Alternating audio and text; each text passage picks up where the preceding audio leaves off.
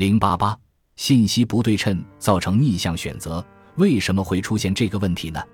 一个最大的原因就是信息不对称，在婚恋市场上更是如此。你不可能一下子就了解到所有异性的所有信息，一次性做个判断和抉择，只能在滚动的过程中发现信息，发现对方的价值。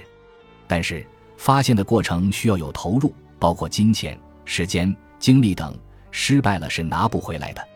这个过程不像商业投标，不中标的预付款退回，损失的只不过是一点手续费。这个竞标很像这样的一种游戏博弈。我有一个价值一百元的纪念品，你出价一元开始竞价，如果没有价格比这高的，一元就成交了，你赚大了。但如果有人报出两元或者更高的价格，你出的一块钱是拿不回来的。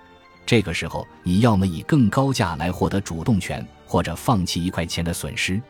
这个博弈的结果可能是可怕的。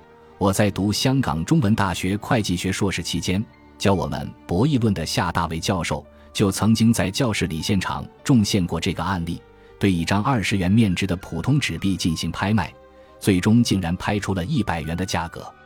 这个现象被称作逆向选择。指的是信息不对称所造成的市场资源配置扭曲的现象，由美国著名经济学家乔治·阿克尔洛夫，也就是现任美国财政部长耶伦的丈夫，在他的《柠檬市场、质量、不确定性和市场机制》中提出。他也因此与其他两位经济学家一起奠定了非对称信息学的基础，并获得了2001年的诺贝尔经济学奖。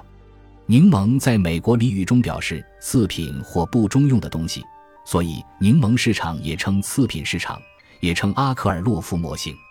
柠檬市场的存在是由于交易一方并不知道商品的真正价值，只能通过市场上的平均价格来判断平均质量。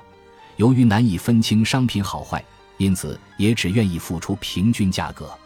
但是商品有好有坏，对于平均价格来说。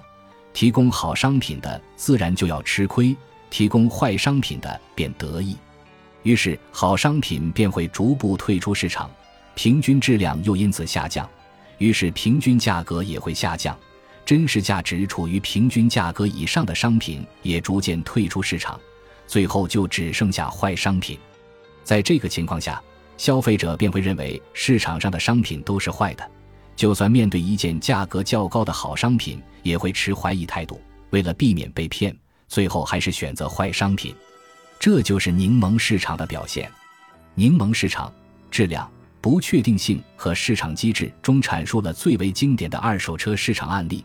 假设在二手车市场中，你大概只知道市场上的好车和坏车各占一半，你愿意为好车支付四千元，为坏车支付两千元。但如果你无法判断一辆车的好坏，怎么办呢？那就按照期望支付好了。那么你就将支付两千乘以零点五加四千乘以零点五等于三千元。在这种情况下，如果好车车主的心理预期是两千五百元，则只能按照三千元的价格赚到五百元，而非按照好车应有价格赚到一千五百元。而坏车车主的心理预期为一千五百元。则他可以赚到一千五百元，而非应得的五百元。在这种情况下，由于信息的不对称，好车车主在市场上是以补贴坏车车主的方式存在的。